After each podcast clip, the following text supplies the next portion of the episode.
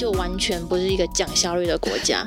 听人家说他要约医生啊，就是约一两三个礼拜后，或者四五个礼拜后才轮到他，那很夸张。然后我们就是曾经有等急诊等六个小时，人都快要死掉，然后你就觉得怎么还没轮到你？然后而且就是你在发烧发六个小时后，你就觉得你烧好像已经退了。Deutsch Pipapo。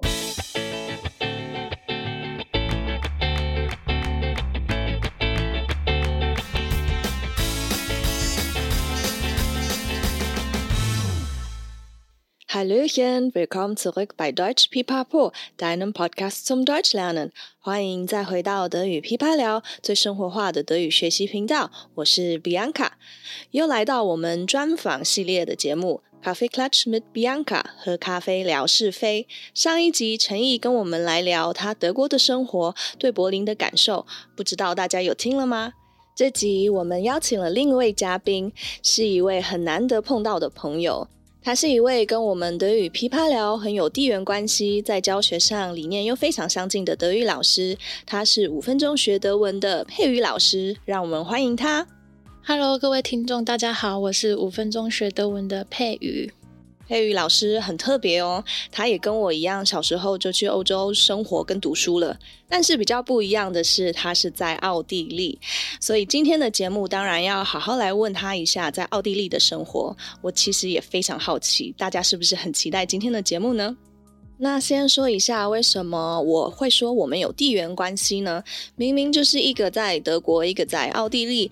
其实很巧的就是，我们是先在 IG 上面聊天的，好像是我先私讯了五分钟学德文，后来发现原来我们都是在台中。对啊，我有关注德语噼啪聊的 Podcast，刚好有机会跟比安卡互相聊了一下，后来我们就见面约了几次。根本就是在超近的地方，超近，非常巧。我想这就是一种缘分吧。所以呢，当然我们就想说，嗯，一定要来 Podcast 聊一下。而且认识之后，发现佩宇老师跟我们的与琵琶聊的理念真的很接近，就是我们都想要让大家学习生活上需要的德文。我觉得这一点真的还蛮重要的，没有错。好，那我先不要说太多，呃，我们的听友应该迫不及待想要知道佩宇在奥地利的生活吧？那我们就直接来聊一下。佩宇，你当初为什么会到奥地利生活？然后在那边待了多久呢？嗯，我是从国中开始，一直到整个学业完成都待在维也纳，那总共呢是十三年。那刚开始我其实也没有想过会在维也纳那个城市待那么久，因为我想说可能会到其他城市之类的。也没有想说到十几年了。那当初会去的时候，是因为爸爸在那边有朋友，嗯，那他觉得他有朋友可以照顾我们。那我是和弟弟一起去的，那我们年纪都很小，对，所以呢，他就想说那样比较安心。再也是他觉得就是除了英文之外，应该要再多一个语言。他觉得多一个比较强势的语言是一个趋势，所以我们那时候他就选了德语。那当然，最重要的是他觉得那边的环境很棒，很适合就是在那里读书这样子，嗯，然后也觉得很安全。就是他如果放我们两个在那边的话，他比较安心。嗯、那就是这边我是不是很想讲我的年纪？但是十六年前的奥地利是真的很安全，是就是你如果在路上啊，把车就是放着，跑车就放着，那你就可以直接就下车，他就不锁也不收棚，然后就直接停在旁边。嗯，嗯，然后那种精品店啊。卖比较贵的东西的店，他们都是橱窗就直接开着，就下班就直接就就下班了，也没有在关门的这样子。对，听起来真的很安全诶。那你自己待了那么长的时间，你对奥地利的感受是什么？那我本身主要是在维也纳生活。那维也纳每年呢，它都一定会在世界就是票选最适合人类居住的城市前三名。嗯，每次都不是第一名就是第二。然后呢，它同时也是就是观光客票选最不友善的城市，不友善就很适合居住，但也很不友善这样。嗯、但是如果你以你在那里生活来说的话呢，就是真的住起来是真的很舒服啦，对啊，虽然城市不是很大，但是它的生活机能整个都很完善啊，嗯、然后很多艺文活动啊、大众运输啊都非常的便宜，而且也很人性化这样。嗯。但它整个文化是没有像伦敦啊、巴黎啊那么多元，但是我觉得其实那个城市就是大小刚刚好，你就觉得好像也伦敦、巴黎比较大，那你就觉得有时候你会觉得比较乱。但像你在维也纳的时候，你就觉得哦，那真的就是，其实你就没有那种很乱的感觉，嗯，人种也没有那么多啦，这样子。嗯、但是有时候你是真的觉得那里就是真的很无聊，因为他们那里生活真的很单一，就是大家的生活就是也没有追求什么东西这样子，所以你有时候就是喝喝咖啡啊。然后你就坐在咖啡厅一整个下午，或是 甚至他们连半夜都是去咖啡厅。我很少听到有人就是去说他今天要去霸之类的，都是去咖啡厅，半夜十二点去咖啡厅。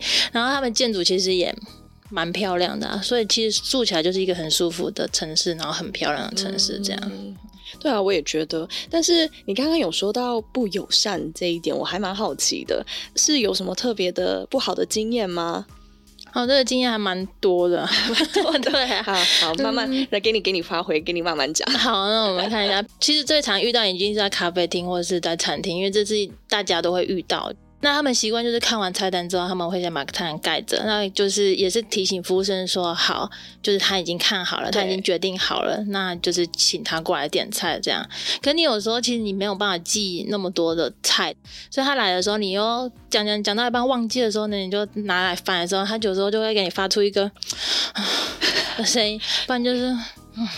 就是你 就是，反正他就是很明显会给你发出这样的声音，就是你到底有没有决定好的意思吗？对，然后他就他会显，就是他就是要让你知道他现在很不耐烦了，这样子。嗯，对。然后其实我觉得，就是真的有一些态度真的很差的话，你服务费就不要给，他们会收服务费，他们有收小费的习惯嘛。那如果他有时候小费真的太少了。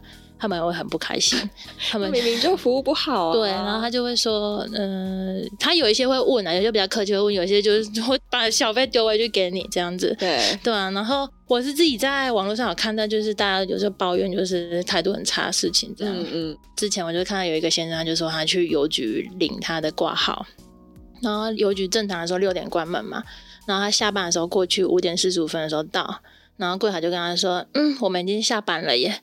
然后他就说：“你看一下，你后面不是挂了一个钟？你看一下，现在还有十五分钟。”对，嗯、然后柜台他就连头都不转，就直接对着他，他也没有对着他，就是眼睛也没在看他，就说。我就是说已经六点，就是六点了。那后面的钟他就是自己慢十五分钟啊。那你就明天再来啊，这样。所以就是怎么说？其实如果你真的遇到这样的事，情也是摸摸鼻子就回家，你也不会怎样，你也不会 就是像台湾会去网络上评论说这态度很差之类。他们那里就没有那个习惯，嗯、所以他大家觉得很正常这样。嗯嗯嗯。但是这种事情在台湾就是就好像很严重啊。这样子直接就上新闻了吧？就上新闻。对啊，对啊。那我觉得在德国其实也没有好到哪里去，因为你不会觉得欧洲或德语的国家常常会有 Servicewüste 这个名称，就是呃服务沙漠，因为。他们呃从事服务业的店员也好啊，或者说只是呃餐饮业的，他们都觉得说各个工作都是要被尊重的，所以每个人都是平等，他不需要像台湾一样，除了基本礼貌以外，就一定要来伺候你。但是你刚刚讲的已经是连基本礼貌都没有，那个标准都没有，其实真的还蛮可怕的，我觉得还蛮糟的。我第一次听到原来维也纳的人是这样子。维也纳人比较骄傲一点有那个气，好像是哎、欸，真的，这种态度就真的比较难接受一点了。我们刚刚聊完，就是你对奥地利的印象，但我想大部分学德文的人还是对德语国家的印象，大部分普遍都还是德国吧。那你的学生会不会常问你，就是奥地利跟德国的差异是什么？比如说呃口音上啊，或者是文化上的差别？那学生一定是会问的。那当然口音上也是有一点不一样啊。嗯，那奥地利的德语呢，是从德国巴伐利亚德语发展出来的。嗯。对，所以它少部分有自己的用法，基本上它和德国交流是没有问题的。嗯，可是有一些地方当然还是都有方言，譬如说维也纳的人，他就会有一些年纪比较大的，他也会讲维也纳方言，他甚至讲德语就带很重很重的维也纳腔。嗯，那有很多人就比较难去理解他到底在讲什么。那我自己本身也不是听得太懂，就是维也纳方言，跟我跟我也一样，我完全也不能说完全啦，可是真的是听不太懂巴伐利亚或者是德国东边的方言。他们除了发音不一样，其实他们有些用字也差蛮多的。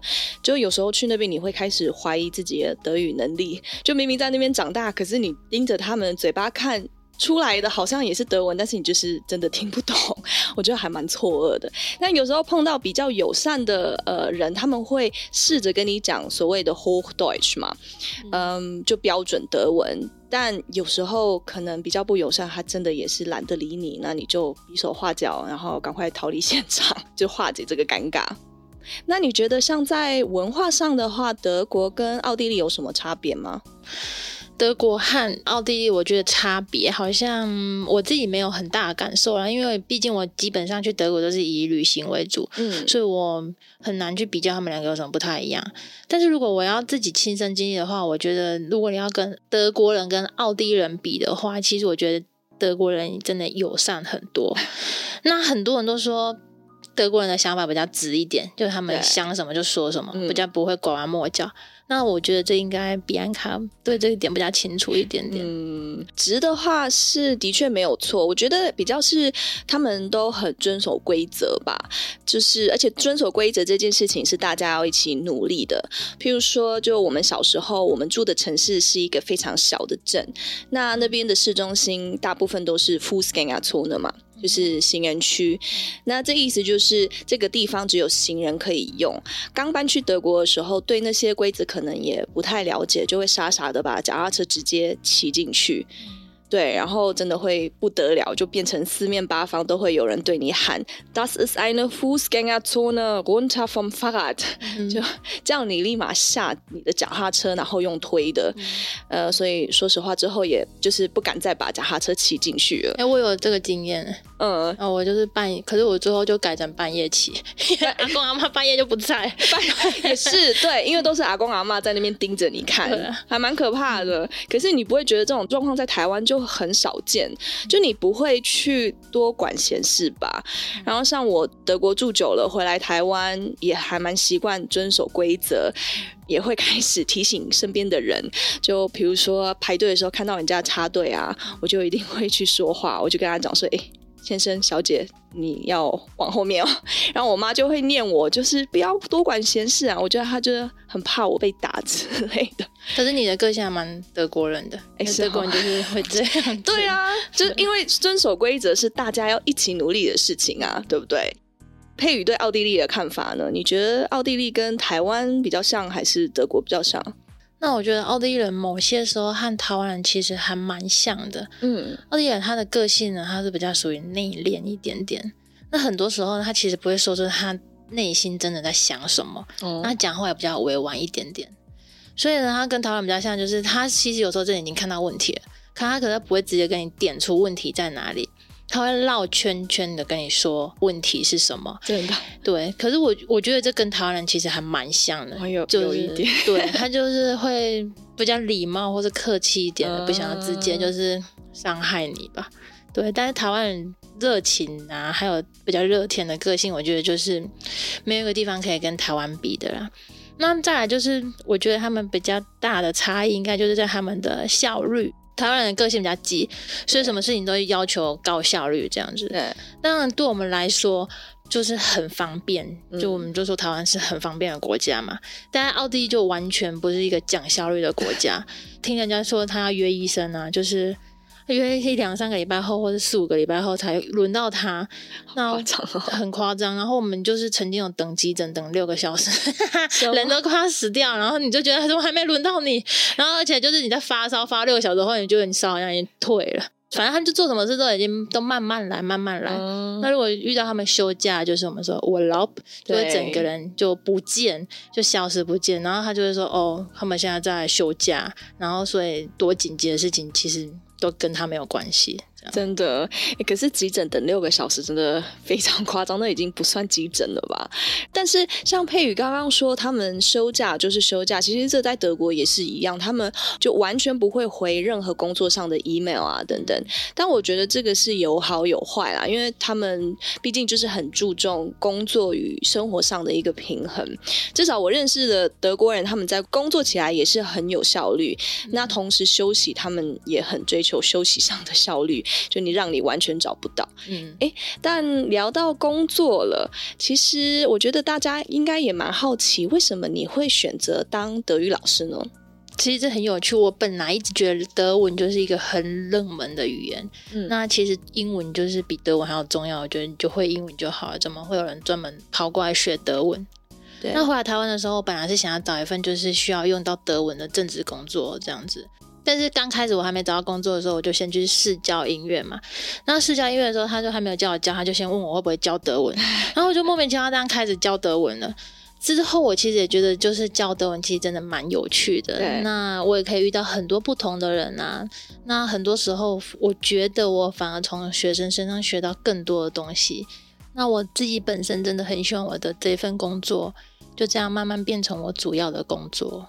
然后，因为你原本是学音乐的嘛，因为毕竟音乐在欧洲也是一个非常呃热门的系，应该很多学音乐的学生也都来跟你学德文。那在你教学上，呃，是不是可以给他们更多的帮助？当然是可以啊。那我自己这边本来就很多是。因为之后就是已经计划好要出去读，就是音乐的学生过来学德文。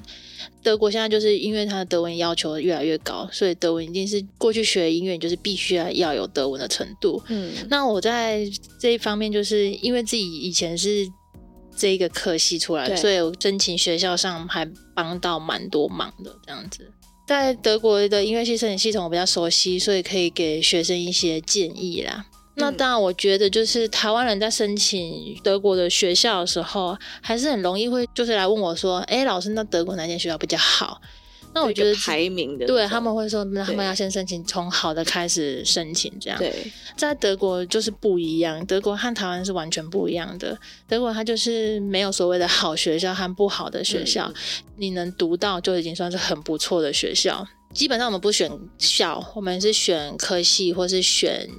教授对，然后这很重要。对，那比安卡应该就对这个很清楚。对啊，因为这个是一个迷失吧，就很多台湾的家长就觉得一定要追求一种。排名，可是其实，在德国或我相信奥地利也是这样子。就如果你读大学的话，就像刚刚佩宇说的，你挑的并不是学校本身的一个排名，而是里面的教授也好啊，或者他比较出名的一些科系。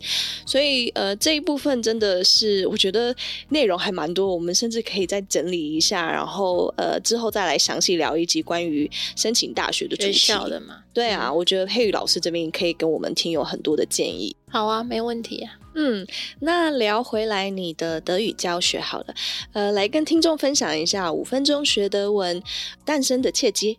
你的教学强项是什么？那当初会取这个名字呢，是因为想要让大家在繁忙的生活里面啊，譬如说等车啊，或者你甚至发呆划一下手机啊，上厕所这样短的时间内，你就可以轻松的学到比较实用的德语小句子。那慢慢的就开始以这个名字为主，成立了一间工作室。那我们教学还是以口说和听力为主，因为我自己觉得，就是一个语言，你本来就要先从听，然后才会说，再慢慢才是会读和写这样子。那我觉得你要到德国生活，还是要会说和听是最重要的。嗯，我也这样觉得，这也是我们就是噼啪聊的一个理念。我觉得生活上的话，说跟听真的是最重要的。嗯、然后呃，我记得除了成人德语以外，你还有教小朋友嘛，对不对？对，我还有教小朋友。那你可以分享一下有比较特殊的经验吗？啊、呃，小朋友他比较特别一点点啊，小朋友他基本上不会跟你在那里坐着，然后跟你在那里学。那教儿童德语呢，它方式完全和成人是完全不一样的。嗯、那你要为了让小朋友就是能专心那一个小时，他们还是以。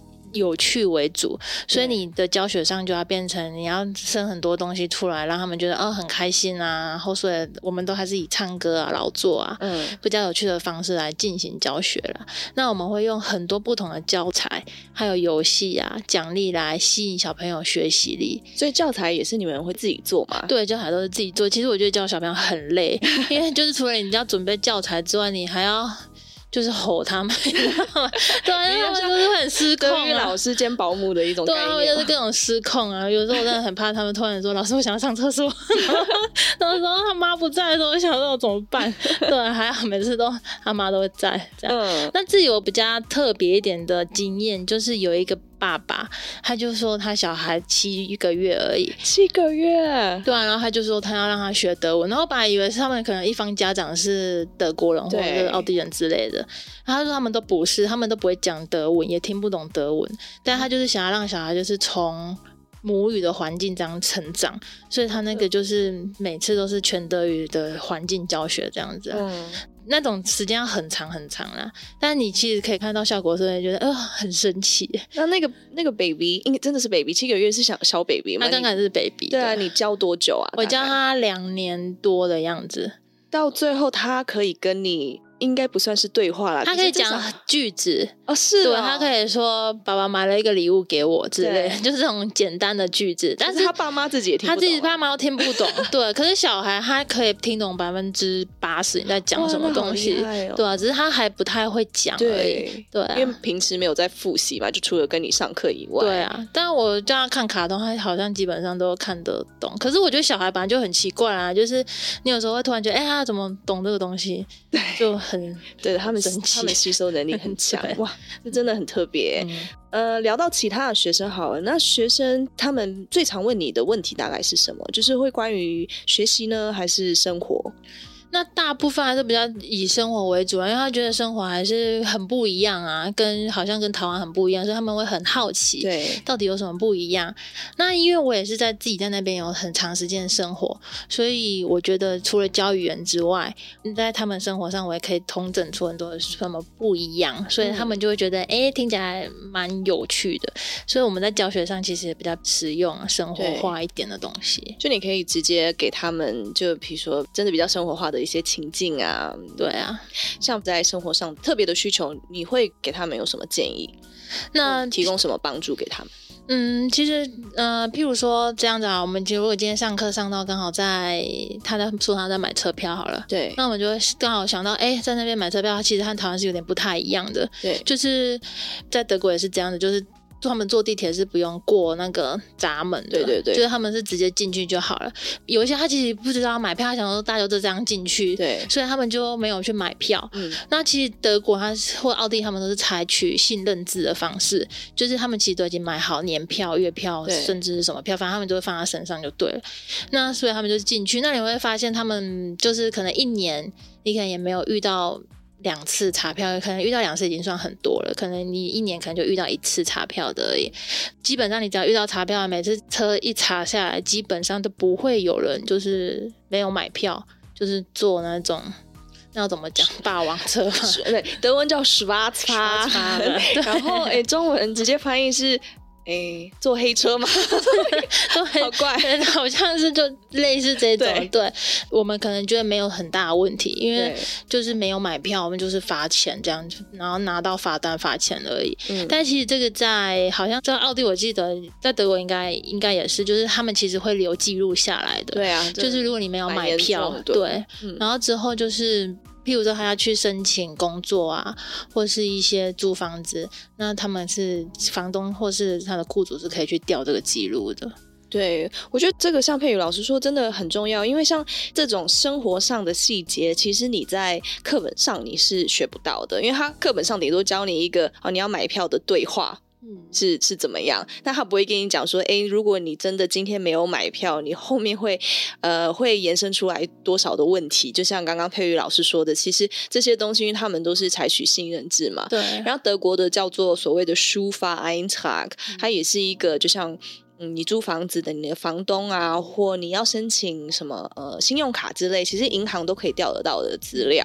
那如果你在这里面有一个 Eintrag，就是你有被记录在里面，呃，这都是对你不是太好的事情。所以其实真的在那边生活，对这些细节还是要稍微注意一下。对啊，那有些人会觉得他是观光客，应该要被通融。可是我觉得，在像奥地利或德国这种国家，是基本上是零容忍度。对啊，对，他就是说，所以嘞，因为我真的就遇到一个人，意大利人，然后他坐车就没有买车票，然后就被查到了。他就是他不知道，他就是他也不太会讲英文，嗯、他就是说他就是观光客。那还是被带下去，他就说，所以嘞，你还是得罚钱呢、啊。那、啊、当然了，对啊，对啊，就像很多人说，在德国飙车，然后开了罚单，然后又怎么样？对啊。可是你这样子，你虽然当下没有一个所谓的 consequence，就没有马上有一个呃被惩罚的感觉吧？嗯、可是比如说你下次要去租车，其实你还是有记录的，不管你是观光客还是不是观光客。对啊，对啊，嗯，这个台湾我觉得警察就。对于 这种事情，好像容忍度蛮高的，就是比较会通融了。但是在欧洲很难，很难。对，台湾警察应该碰到外国人就不算了。算了 对啊，就这样。对啊，真的。而且像这样子的细节啊，真的是要像佩瑜老师有在当地生活过的人才有办法给你更多的帮助。那佩瑜老师，像如果我们的听友啊，想要更了解你的资讯，或者跟你上德语课，要怎么联络你呢？那你们可以上网搜寻五分钟学德文的网站，或是呢五分钟学德文的 IG、Facebook，都可以私讯我相关的问题。那大家也可以追踪我的 IG 啊，我们都会定期分享一些生活化的德语内容。嗯，还有呃，我们上次有聊到佩瑜老师，还有就是五分钟学德文的未来发展，我觉得你的想法超棒的，你要不要跟我们的听友也顺便分享一下呢？那我们就是希望，就是能从教学衍生更多，譬如说去当地的夏令营啊，嗯、那就是让学生在学语言的时候能有机会，就是去当地实际使用这个东西。我们就是希望等疫情过后，能开发一些比较体验型的夏令营，嗯，或是游学的东西。因为我还是觉得，你如果学一个语言，你还是要去实际用它，没错，对，你才会觉得这个很有趣，那你才有继续往下学的动力。对对，我觉得这真的很重要。